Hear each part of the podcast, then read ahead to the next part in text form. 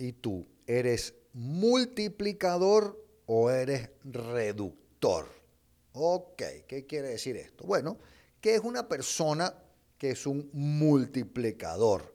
Bueno, un multiplicador es una persona, y es realmente un líder, a no confundir con jefe, como ya hemos hablado mucho, que logra que las personas a su alrededor sean mejores, que las, que las, que las jala hacia arriba, que, que las impulsa, que las lleva, que las apoya a ser mejores.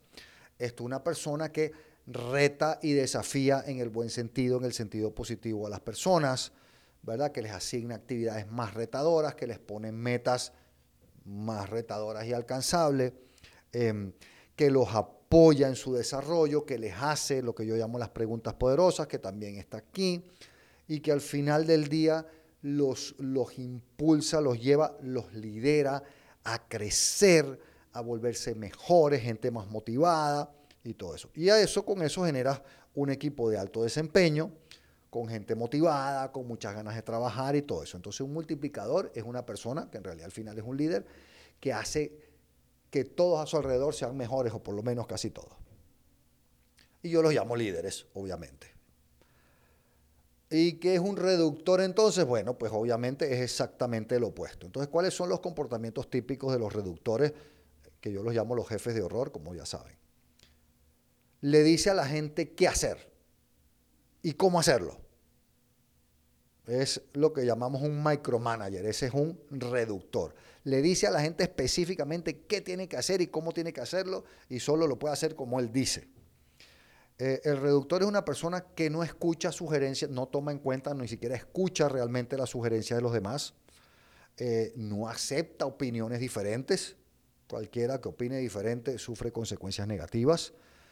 Es una persona que genera luchas internas de poder, es una persona que toma acción en base a los chismes y que escucha chismes en la organización y crea la cultura de los chismes.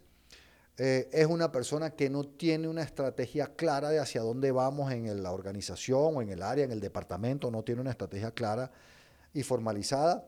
Y es una persona que tiene los infames favoritos, que hay ese favoritismo Ah, injustificado, porque ah, puede haber un favoritismo más o menos justificado hacia las personas que hacen muy bien las cosas.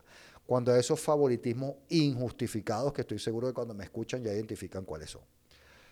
Estos eh, reductores lo que hacen es generar ese famoso clima tóxico, equipo tóxico, em, eh, con, un pobre desempeño, con gente desmotivada y que no tiene eh, ganas de venir a trabajar. Esto es lo que yo llamo los jefes de horror.